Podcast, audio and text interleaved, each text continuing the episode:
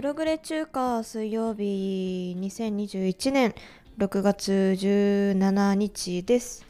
こんにちは、ダウです。えっと、今日ね、またいつもと音響が違ってて、結構ね、なんかどこの空間にいるんだみたいな 響き方してますけどもね。あの、今日はですね、筋トレ部屋で収録しております。っていうのもですねあのその筋トレ部屋にキーボードとベースを置いてましてちょっとね最近いろんな曲をね自分で全部あの楽器入れてカバーしてみようみたいなねあのまあ簡単に言うと練習よりねいろいろあのヤマハで使ってる AG03 っていうオーディオインターフェースとかも使ってるので、まあ、そのままねそこで収録しようと思ってるんですけどその部屋がねすごい西日入るんですよね。で今目の前に窓がある状態で西日ガンガンに入って時刻、えー18時2分ですよ。もうねめちゃめちゃ暑い。このまま日焼けしそうな勢いですけどもねこの調子で今回はちょっと聞きづらいかもしれませんがお付き合いください。早速ですがダウ的メンヘラ速報。えーこのコーナーは特にメイントークでも話す必要ないかなって思ったことをつらつらと話してみるコーナーでございます、えー今週はですねフランク・ザッパ死んでたっていう件についてでございます。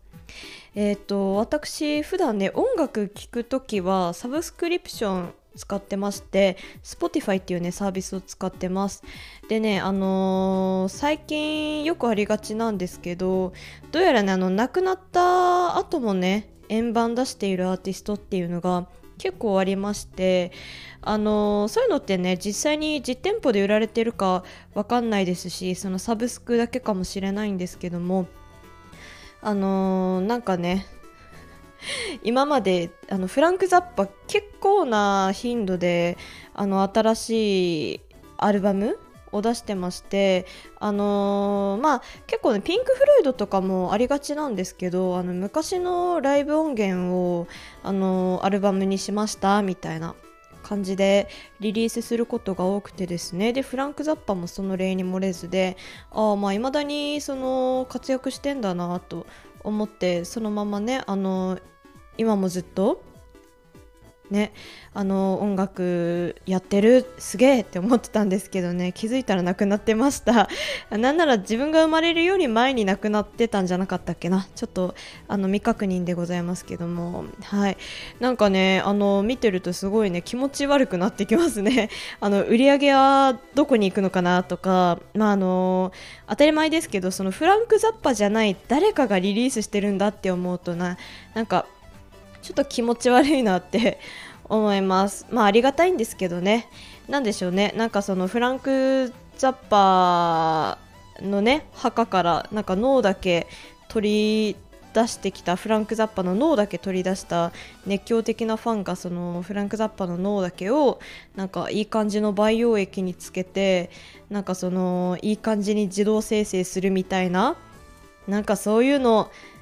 やってるかもって想像するだけでちょっとゾワゾワしますね。まあどちらにせよ、まあ、いろんな、まあ、新しいアルバムは出てるのでありがたいことなんですけどちょっと気持ち悪いなって 思うような、えーメンヘラ速報でございましたちょっとね今回はメンタルヘルス系に、まあ、影響するかなみたいな はい、感じですけどもね。はい、まあ今週のダウ的メンヘラ速報はこんな感じでした。CM です。ではここで鬼おろしのポッドキャストお弁当の蓋について町の皆さんのお話を伺ってみましょうもちろん聞いてます毎回配信を楽しみにしていますどんどん喋りもテンポよく聞きやすくなってるのでその成長っぷりもいいですよねお弁当のように心が満たされますゆっくりできるときに聞きたいですねあの鬼おろしさん可愛いですよね。えお弁当の蓋？あみんな聞いてる？鬼おろしのお弁当の蓋週のどこかで不定期配信中はい、えー今回はですね、メイントークなしでお送りしていきたいんですが、えっと、お便りです。今週もね、いただきました。本当にありがとうございます。えー花や、花や、花や、花屋与平さんからです。えー、花谷与平さんですね。あの、この方もね、前回同様別名っていうのがいくつかある方らしいんですけども、この方はですね、あの、江戸時代に活躍した江戸前寿司の人でございます。あの、現在の握り寿司の考案者とも言われている人で、あの、お寿司にね、わさび入れ始めた第一人者だそうですね。なんかね、あの、過去ね、穴子寿司を握ったせいで一度投獄されております。はい、こんにちは。日に日に暑さが増してきておりますが、いかがお過ごしでしょうか？いかってカタカナですね。夏なんかなくなればいいのにな。さて、私の怒りは置いといて、2番目と4番目に好きなお寿司のネタは何ですか？エピソードをわさびのように添えてお話しください。それから、お寿司はスタンダードなお寿司屋さん派ですか？回転寿司派ですか？あ、そういえば、北海道ならではの寿司ネタってあるんでしょうか？あったらそれもお聞きしたいです。いやー、寿司っていいもんですね。ありがとうございます。ね、あの随所にねあの花谷与平さんらしいあのわさびとかねイカをねカタカナにしてみたりとかねいろいろなんか随所随所に花屋さんらしさが出ておりますけどもね。あの私回らない寿司屋っていうのに行ったことがなくてですね。あの未だに何でしょうね。あの量より質っていうよりかはまだ質より量派なので子供舌からまだまだあの脱出できてない私 なんですけども、えー、2番目と4番目に好きなお寿司かうんとトップ51位から発表しますね。えっと第1位はですねサーモンです。やっぱね北海道やっぱ鮭ですよ。1位は鮭でございます。やっぱねなんだかんだ美味しいです。北海道産の鮭って。はい。なんかねあのー、実家から車で15分くらいのところにですね北海道鮭科学館っていう鮭に特化した科学館がありましてでなんかねそこのなんかのイベントにちっちゃい頃行ったことがあってなんか鮭のね皮を使ってなんかキーホルダー作ろうみたいなそういう催しに参加したことがありましたね。なんかねそうやって結構なんかその鮭と触れ合う機会が多かったっていうか。であの北海道あの札幌市にある豊平川なんかにもね鮭普通に泳いでるらしいですからね。はい。そんなわけで第1位は、えー、鮭でございます。2位はですねサバかな？サバです。2番目に好きなのはサバです。サバと生姜の組み合わせが結構好きですね。なんかあのあんまり自分ではねやったことないやったことないっていうか実際にやったことはないんですけど結構サバとガリの組み合わせが最高なのではって思ってからね全然回転寿司いけてませんね。はい。えー、3番目はそうだな。結構なんでしょうね。最近になってあのー、DPA でしたっけ？EPA でしたっけ？あのなんかね脂肪酸魚魚から出る脂肪酸が良いとね聞いたので結構光り物とか青魚っていうのを回転寿司でも積極的に取るようにしてるんですが第3位と4位同率になってくるのかな？結構同率になってくるかもなんですけどうん。イワシかな？イワシとサンマですかね。がすごい好きですとかね。縁側とか。なんかその辺のやつですかね。ななんて言ったって魚そんな詳しくないっていう。もうあのひたすらに光り物青魚の欄にあるですね。安い安いネタをなんか一個ずつね頼んでいくみたいな頼み方をいつもやっちゃってるのであそこまで詳しくないです。でもねブリとかも意外といけるんですよ。なんでまあ3位が、まあ、イワシもしくはあのー、サンマ？で4位がブリです。当然ですけどあの私はわさびつける派ですね。なんならちょっとわさび多めの方が好きだったりしますでえっとお寿司はスタンダード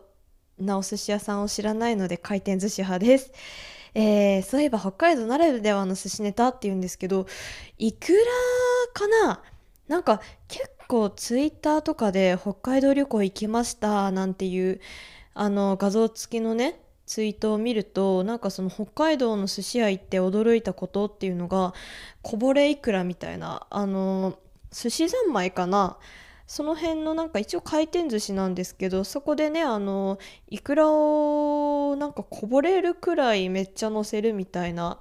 あのネタがあってそれがまあ豪快に行ってやばいと。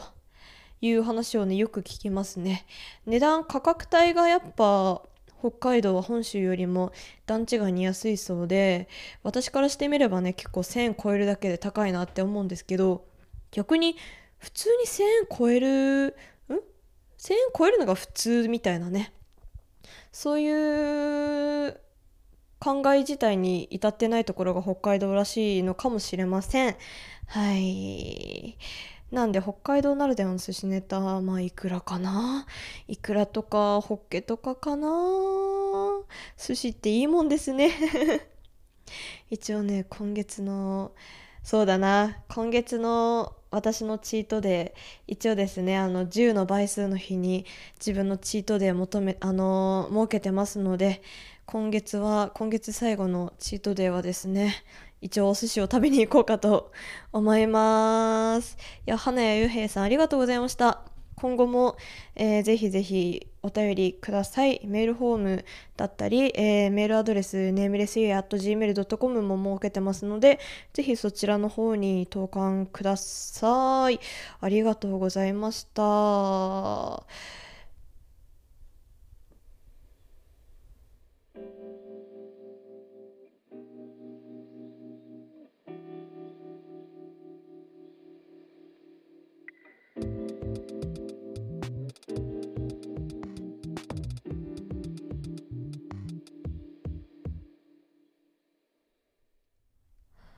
えーともうこの音源聞いてる方は確実に気づいてるとは思うんですがあのアートワーク変えました。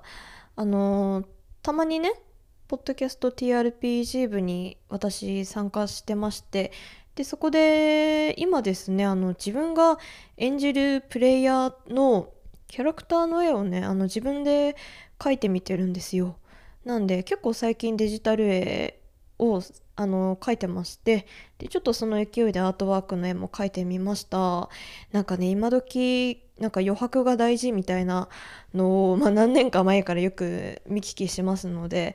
結構ねあの余白描いた絵実際に描いた絵にプラスして余白っていうのが結構あの余ってまして。でまあおまけにねなんかセリフでも言わせてみようかなと思ってあのそういう風なツイートしたらですねたまたま反応してくださったあのベストオブベストの片市さんから案をいただきました。ぜひねアートワーク見てみてください。でねそこで考えたんですけど今後ね毎月セリフを変えていこうかなと思ってましてまあついては何をね言わせたいかのセリフを募集しようと思います。一応あのいくつか3つほどかな今のところいただいていますのでちょっと軽く紹介しますね、えー、1人目私服のビトゥブラックさん性別マンデリンでございます。アートワーク吹き出しのセリフまた新種か。はい。が1つ目ですね。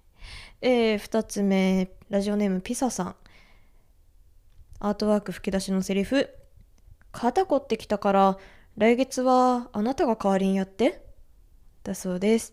うん、私もね、肩こりなかなかひどいので、ぜひやっていただきたいですね。えー最後、タヌキンビーバーさん、通称足代さんでございます。アートワーク吹き出しのセリフ、吹けよ汗、食べよ冷麺。はい、えーこんな感じで何でもいいので とにかく送ってきてくださいよろしくお願いしますで最後ですねあの前々回かな前々回、えーやったっきりでね前回ね なんかあの頑張って続けようと思うとか言った割にはすぐ忘れていた今週のイヤーワームでございますけども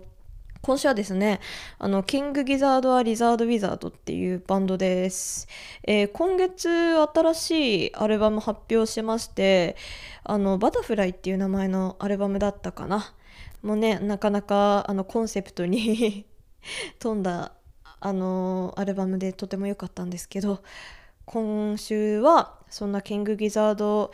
ザ・リザード・ウィザードっていう長いバンドの、えー2017年発表「フライング・マイクロトナル・バナナ」っていうアルバムから「ラトルスネーク」っていう曲です。え1曲目かな？1曲目なんですけどあの YouTube にもね一応公式の PV が上がってますのでぜひ見ていただきたいですサムネがねちょっと怖くて動画中も4分くらいからその怖い要素がね出てくるので注意してください。なんかね曲自体超かっこいいのになんかメンバーみんなすごいねふざけるんですよね。そのね挙動とかが結構頭悪そうなのが最高です。ぜひぜひあの結構アルバムによってあのこういうコンセプトって明確にしててその振り幅がなかなかすごいのであの曲聴いてるとねこのバンドは、まあ、一応サイケデリックサイケデリックガレージロックっていうあのジャンルではあるんですけどまあねまあ簡単に言うとプログレッシブっぽさがね結構あるようなバンドとなってます。結構ねもうあのー何年前だろう？34年前に知ってそっからなんかもう食い入るように追ってきたバンドですね。なんかもうめちゃめちゃ好きっていう感じです。個人的な推しはえっ、とラトルスネークでは途中であのーなんだろうカーンみたいなあれなんて言うんだろうね。あのー木丸い木のパーツとなんて言うんだろうなんかあの打楽器打楽器とかハーモニカ吹いてるあのキーボード打楽器ハーモニカみたいなパートやってる、えーメンバーが個人的な推しです。まあそれとあとあのこのね2017年発表のその「ラトルスネーク」っていう曲が収録されてる「フライングマイクロトナルバナナ」ってこれあのこのアルバム名自体ギターの名前っぽいんですけどそのフライングバナナっていう名前のあのギターの型がありまして それがねあのこのバンドのギターボーカルの人が持ってる黄色の色のちょっとあの変な形したギターのことを言うらしいんですけどそれを持ってるメンバーも好きですね。あのラトルスネークでは普通にずっとあのラトルスネークラトルスネークってずっと言ってるんでねその人だと思ってください。はい。今週のイヤーワームでした。来週以降もねあの忘れないように頑張っていきたいです。はい。ということでやっと やっとエンディングです。あのー先週ね忘れてました。収録するの。であのー前回お話しした村上春樹あれねあのーちょっと仕事の合間合間になんだかんだ読んでたら残り30ページくらいに今なってましてであの私天の尺って言ったじゃないですか前回。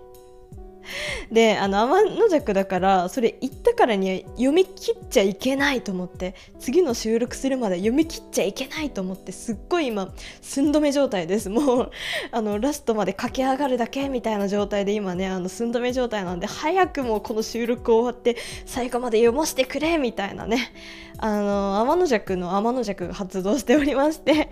ちょっとね急遽収録しましたけどいや毎週収録しろってな。